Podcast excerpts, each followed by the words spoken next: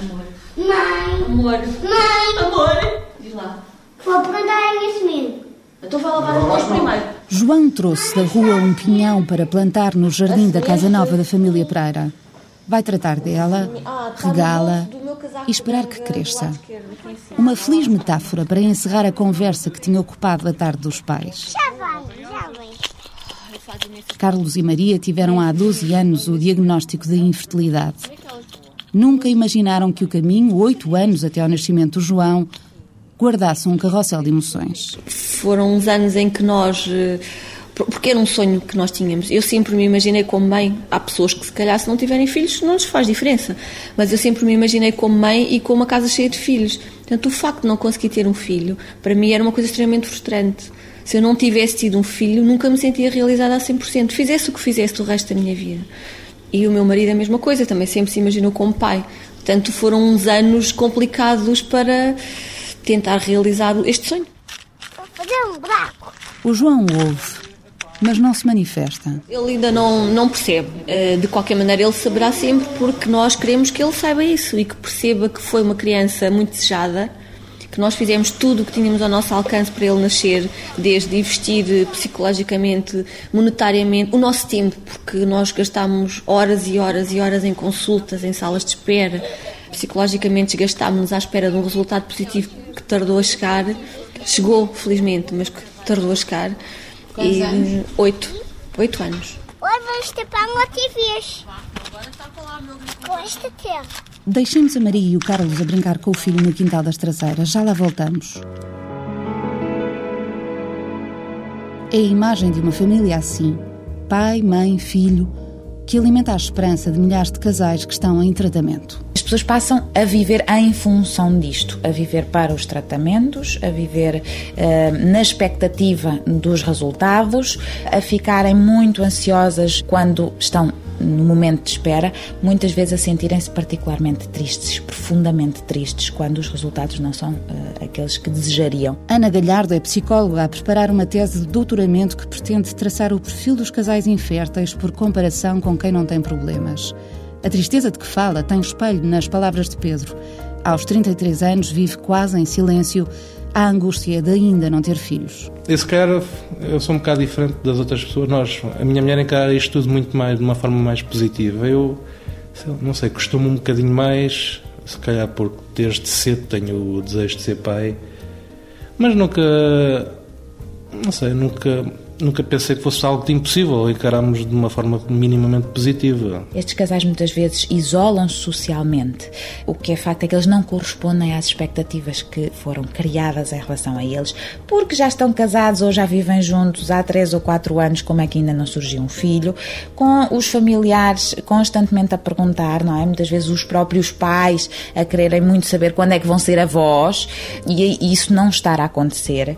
Por exemplo, uma coisa que é muitas vezes descrita como muito ameaçadora pelas mulheres é a ideia de haver uma irmã mais nova que engravida primeiro. É haver uma colega de trabalho que engravida. Porque há um sentimento de inveja, não é inveja em relação à outra pessoa, é inveja de não estar como ela que é algo também desgastante e que depois muitas vezes gera culpa por se sentir essa inveja. Não era suposto eu estar a sentir esta inveja. Era suposto eu estar muito contente pelo facto da minha irmã ter engravidado. Era suposto eu estar muito contente pelo facto da minha amiga X ter engravidado, mas não estou. Por acaso ainda foi a semana passada, fomos convidados por um casal amigo para irmos jantar com eles. A notícia que eles nos deram é que ela estava grávida, né? Uh, é aquele misto de sensações de alegria por uh, ser uma pessoa amiga que está a passar por aquele momento e, por outro lado, uma frustração por nós não conseguirmos. É assim. Desculpe. Uma pessoa fica sem reação. É, é tal coisa, é um misto de sentimentos. Alegria por vermos as pessoas amigas felizes e contentes e, por outro lado, é aquele sentimento de frustração, de tristeza por nós também andarmos a tentar, se calhar, há muito mais tempo e, e, não conseguirmos. Há dois anos que o Pedro e a mulher vivem com o diagnóstico de infertilidade. É ele quem dá a voz ao problema. Agora na rádio, até agora num fórum na internet. Uma exceção. Eu lembro-me da primeira vez que escrevi uma mensagem naquele fórum, ter tido logo um rol de reações, porque para elas era uma coisa assim diferente ter um homem ali, ali no meio. Nunca percebi bem o porquê. É um sítio que eu gosto de, de passar algum tempo, porque partilhamos opiniões, trocamos ideias. Vemos que há casos iguais ao nosso, ou pior que o nosso, que acaba por ter um, um final feliz e acaba por nos dar esperança e sinceramente, onde eu me gosto de refugiar, até porque temos a vantagem de podermos estar lá de forma minimamente anónima, que ninguém nos conhece e que não há a necessidade de ter que contar a alguém quem somos e isso. O Pedro e a mulher preparam-se para percorrer mais de uma centena de quilómetros para terem em Lisboa a primeira consulta com um especialista em medicina de reprodução. Dois anos e vários ginecologistas depois sentem que perderam tempo. Pelo menos aqueles que nós conhecemos não estão preparados para lidar com estes problemas. Uh, vão adiando, vão. Se calhar é por sermos aqui de um meio mais pequeno, não sei, se calhar os melhores estarão em Lisboa, acredito. Vejo casos, vou lendo casos de situações semelhantes em que o acompanhamento feito é, é diferente e não, não consigo perceber porque é que para umas mulheres faz um, um tipo de acompanhamento, para outras com o mesmo problema faz um acompanhamento diferente. Por exemplo, a minha mulher toma um, um indutor para a ovulação, que a maior parte das pessoas com quem eu falo é acompanhada por ecografias para ver se está a resultar. A minha mulher nunca fez, nunca lhe pediram uma ecografia. Da minha experiência, eu acho que muitos deles perdem seguramente um tempo desnecessário uh, a fazer avaliações e tratamentos que são perfeitamente inconsequentes.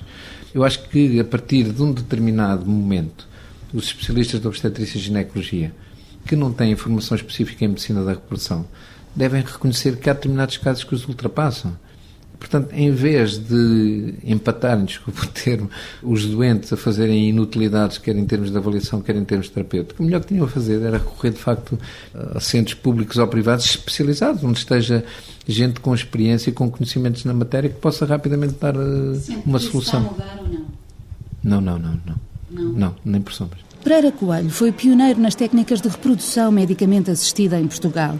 Há 33 anos era notícia a primeira fecundação in vitro. O primeiro bebê proveta, resultado do trabalho da equipa que liderava. Apesar das longas listas de espera, em 33 anos o acesso aos tratamentos é hoje mais fácil. No Hospital de Santa Maria foram atendidos só no ano passado mais de 700 novos casais para tratamento. O número tem vindo a aumentar de ano para ano. Somos muitos, muitos, muitos. Acho que as pessoas não têm noção. Pois não tínhamos também a ideia nem a noção que houvesse tanta gente que as pessoas que estão por fora não, Nós não têm. Todos os dias que vamos às consultas é tanta gente, não tanta novos casais, tanta gente, que, tantos, tantos, tantos, nunca são os mesmos. É... Existem pessoas novas, sempre, sempre, sempre, sempre. sempre, sempre. É assustador, na, na realidade. Somos tantos, porque é que é tão tardio o olhar para nós? Mafalda e Ricardo vivem dias de alegria. Estão no segundo tratamento com microinjeção e acabam de saber que o resultado é positivo. Ligamos, se já tiver, está, se não tiver, não está. Atendemos a Ana. Ah, e ela disse, ainda é um bocadinho cedo, mas vamos ver. Depois a Ana entrou em histeria e disse-me: Fala, fala, está grávida, está grávida. Comecei a chorar, o Ricardo a chorar. e, e depois ela disse: Agora acalme-se e disfarce que eu vou passar ao doutor, porque elas não podem passar a informação. Ah, e eu disse: Ok, como é que eu me acalmo, como é que eu disfarço? Sei que estou grávida, Uh, mas continuo porque o processo ainda é longo, não é? E Infelizmente já passamos por uma situação dessa. Sim, e vimos muitas desilusões. Exatamente, uh, ao longo de, de, algumas pessoas com que nós falamos e vimos também que as coisas coisa correm muito bem ao início e as pessoas estão com uma felicidade enorme, mas depois algo corre mal e isso é, é, outra vez uma mistura de emoções muito grande e nós também já tivemos a infelicidade de passar por isso e como tal não queremos voltar a passar. Daí vivermos as coisas um pouco mais acauteladas e mais tranquilas, viver um dia não de cada vez, é, acho não, que é Não dar como certo. O Ricardo tem 27 anos e soube há 5 que era infértil. As palavras ainda se atropelam na garganta quando fala do momento em que recebeu a notícia. Acho que as pessoas não estão à espera quando chega aquela altura em que decidem ter filhos, em que as coisas não funcionam bem e quando alguém diz, o diagnóstico médico indica que é problema de infertilidade masculina, eu acho que é, é como se na vida sei lá, não é uma questão de impotência, porque não tem a ver com isso propriamente, mas acho que, que, é, que é muito triste. É, é triste quando, quando, quando uh, o diagnóstico é, é, dessa forma, mas uh, também acho que rapidamente levantar a cabeça para a frente e que uh, o melhor dia iria chegar e, e hoje chegou e, e, estamos também muito felizes por isso. Mas é, é difícil gerir isso. Quando nos perguntam especificamente, mas o problema é de quem? O problema é nosso. Não fazia sentido. Sim, não fazia sentido nem eu estar sozinha neste processo, nem o Ricardo. Portanto, o problema é de nós os dois e, e pronto. Um problema que enfrentam com o apoio da família, dos amigos e dos patrões. Lamentam não ter o apoio do Estado. A doença e infertilidade foi deixada para trás. As pessoas foram ficando para trás, foram ficando esquecidas. Não a nível humano, atenção, a nível médico e, e de toda a equipa.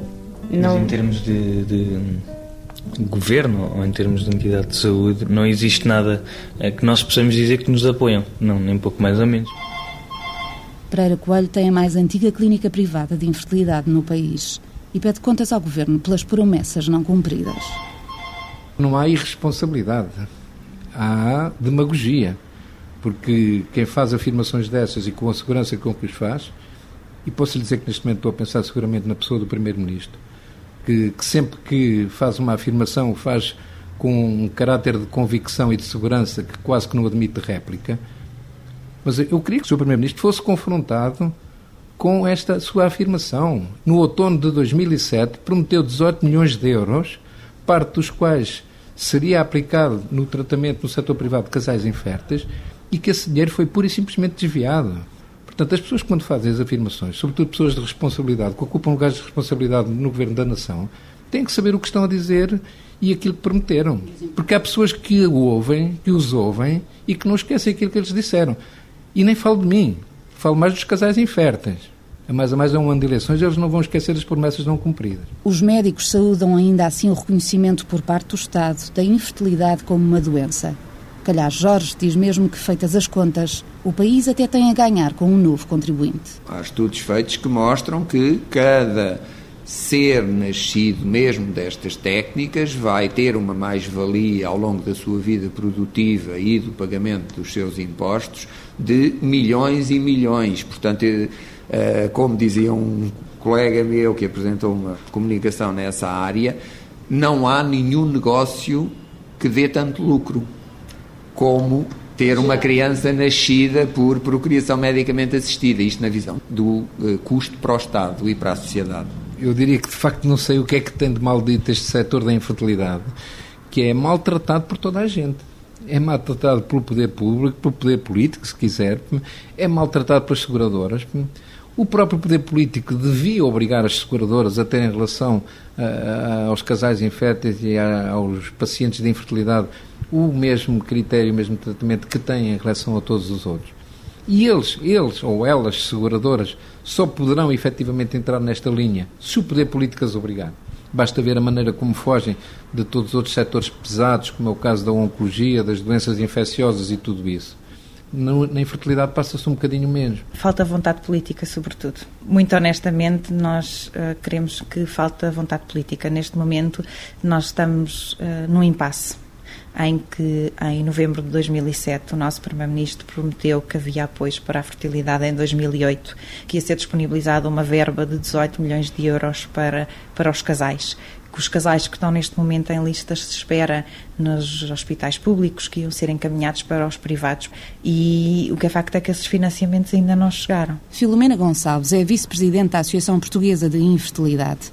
Lamenta que as palavras se mantenham como promessas. A nossa Ministra da Saúde veio no final de janeiro a dizer que os casais iam ser encaminhados uh, em março e ainda não houve sequer uh, notícias sobre os termos deste encaminhamento.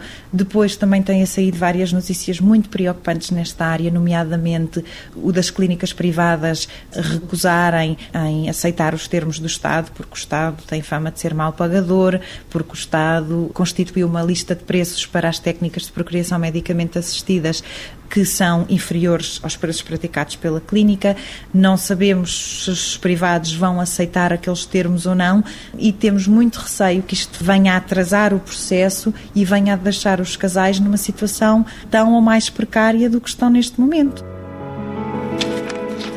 De pasta na mão, Kitty faz as contas ao que já gastou só com o último tratamento. Então, para começar, foram 147 mais 53 no mesmo dia, no dia 6, para começar o tratamento.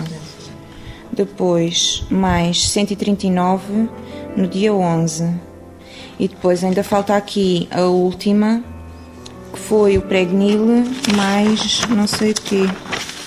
Uma das revoltas relativamente ao dinheiro é nós chegarmos, por exemplo, ao mês de setembro, que é quando começam as escolas, a atividade escolar, e que ouvimos os colegas e as pessoas à nossa volta a dizer que gastei não sei quanto dinheiro, gastei 200 euros nos livros dos meus filhos, gastei não sei quantos euros no, no, no material para a escola dos meus filhos.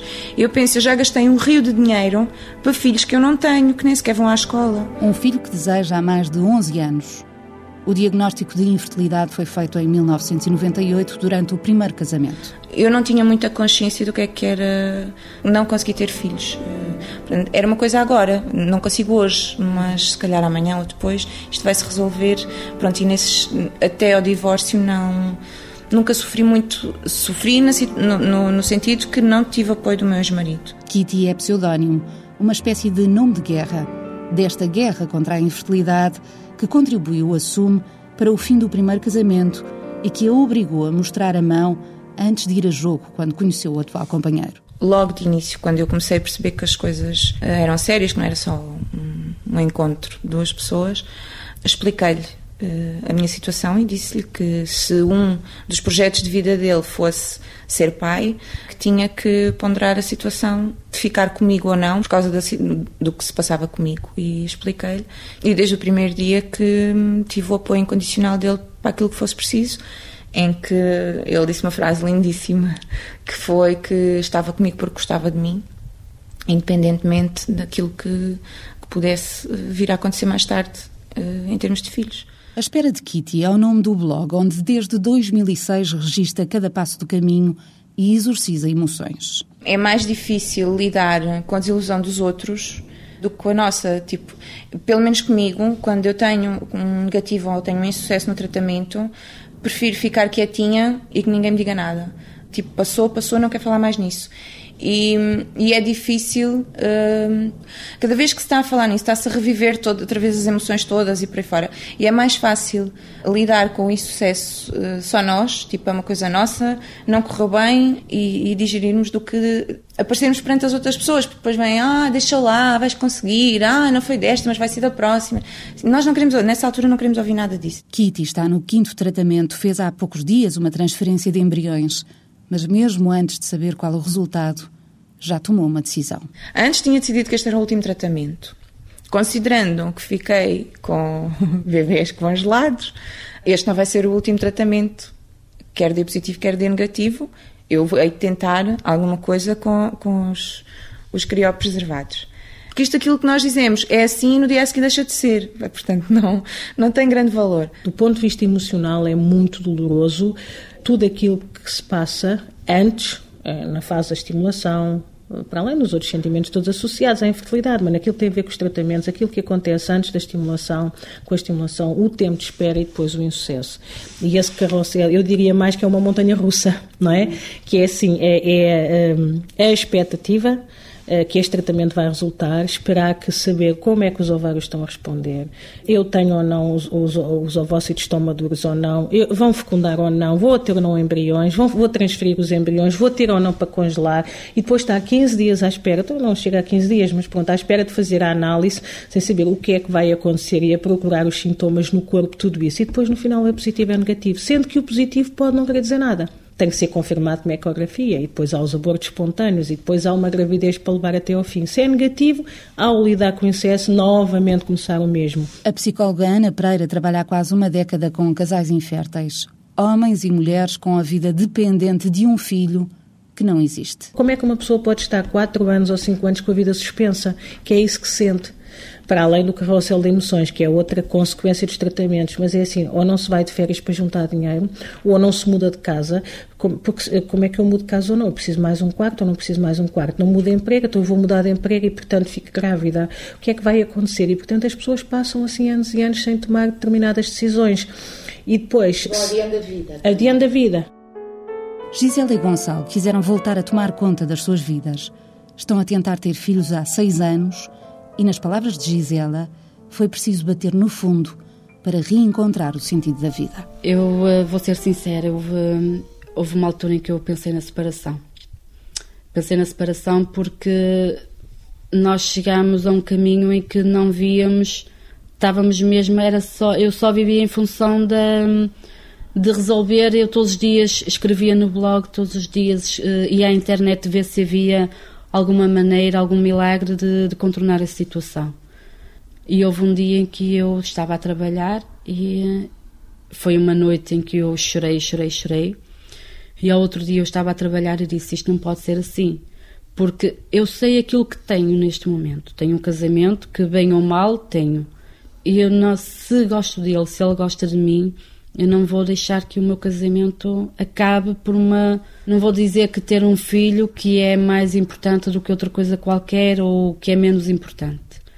Mas nós temos de nos encontrar.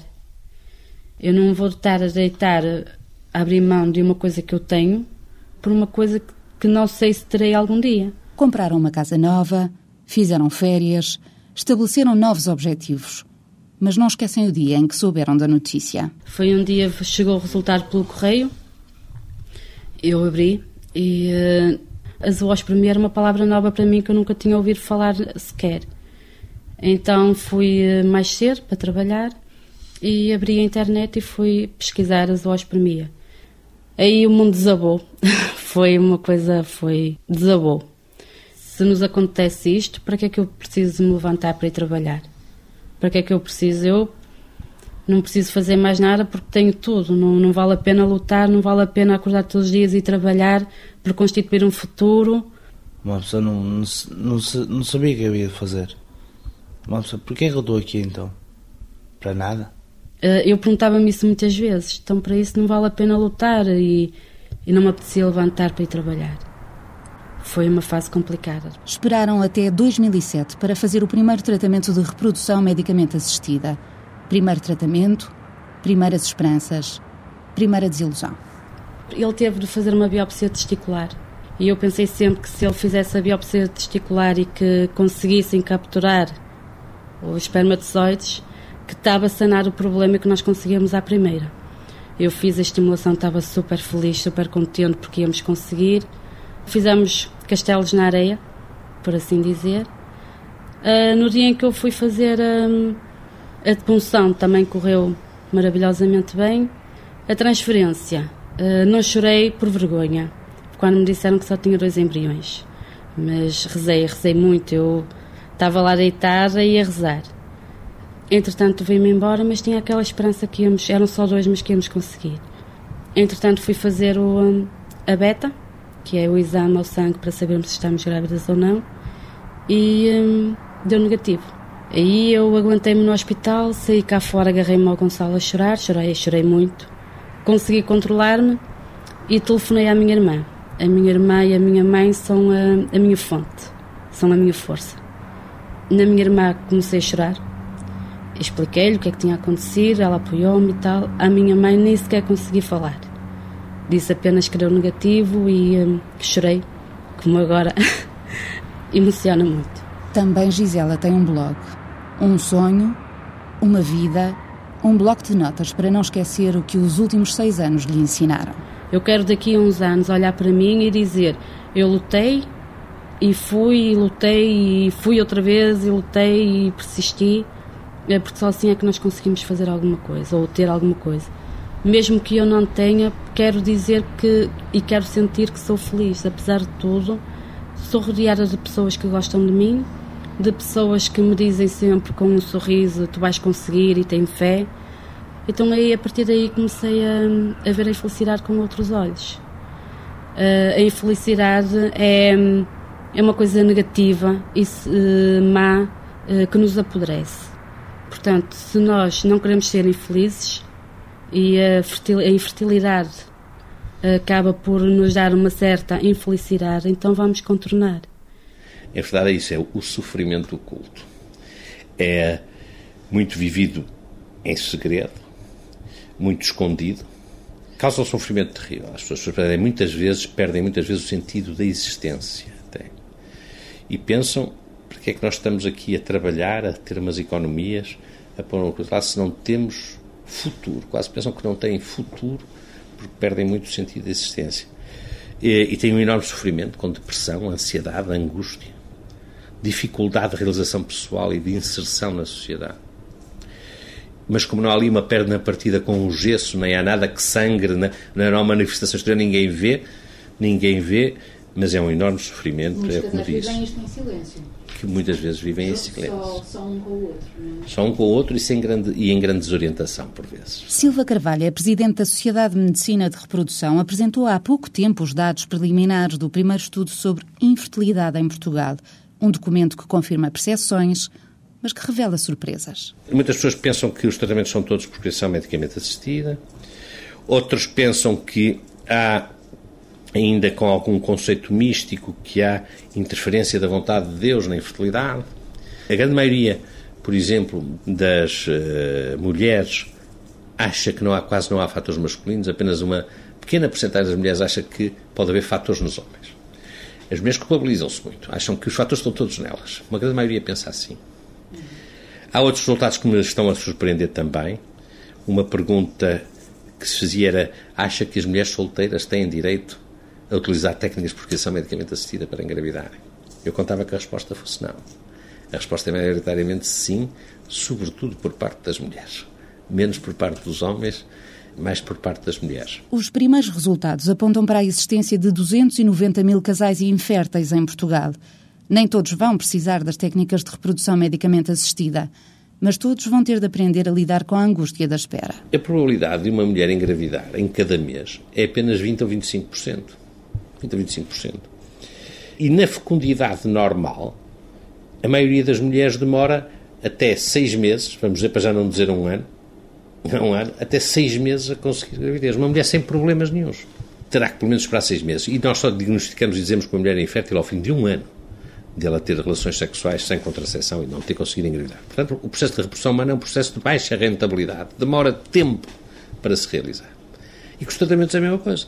A pessoa não pode pensar que uh, tem um problema de fertilidade e vou ali, faz-me uma operação ou faz-me um tratamento porque é medicamento e está resolvido. Não é, não é como conversa, não está. Talvez 50% dos casais tenham que recorrer a estas técnicas Muitos deles não por terem doenças que obriguem a isso, mas porque a infertilidade na nossa espécie eh, vai diminuindo com a idade e, em contrapartida, as organizações sociais de vida levam a que os casamentos sejam mais tardios e a tentativa de procriação mais tardia e, portanto, há aqui um, um fator extrínseco propriamente a doenças. Mas mesmo doenças, algumas precisam de recurso a estas técnicas. Portanto, grosso modo, falemos em cerca de 50% é uma doença dos nossos tempos? Não, é uma doença de sempre. É uma doença da nossa espécie. Já há alguns episódios bíblicos que falam na infertilidade. E logo no livro do Gênesis, Sarai, mulher de Abraão, e Raquel, mulher de Jacó, chamaram filhos às crianças que as escravas conceberam com os maridos. Calhar Jorge reconhece que a doença de todos os tempos deve, no entanto, ser hoje olhada com mais cuidado. Não ser demasiado ansioso, a nossa espécie procria. Estamos cá bilhões. Por um lado, por outro lado, não ser excessivamente contemplativo, porque as senhoras a partir dos 35 anos têm dificuldades em engravidar inerentes à nossa espécie. Portanto, não é uma senhora que tem 36 ou 37 anos e deixa ver, não passou um ano, não foi, deixa passar mais outro, deixa passar mais outro, e quando chega às mãos dos especialistas, nós já temos muito pouco para lhes oferecer. Portanto, tem que haver um equilíbrio entre estes dois extremos que eu invoquei. Olha, a mim já está tapadinho. Apanhar! Olha, olha, olha, vou pôr este no meu pé. Pera, pera, pera. Mafalda e Ricardo, Pedro, Gisele e Gonçalo, Kitty continua à procura de completar a imagem, de poder brincar no quintal das traseiras como fazem hoje Carlos, Maria e João. Filho, olha, queres vir para o meu colinho, amor? Queres? Tem um colo que se enche de esperança a cada tratamento, um quarto vazio de crianças, um coração que faz profissão de fé na ciência, à espera de poder dizer que valeu a pena.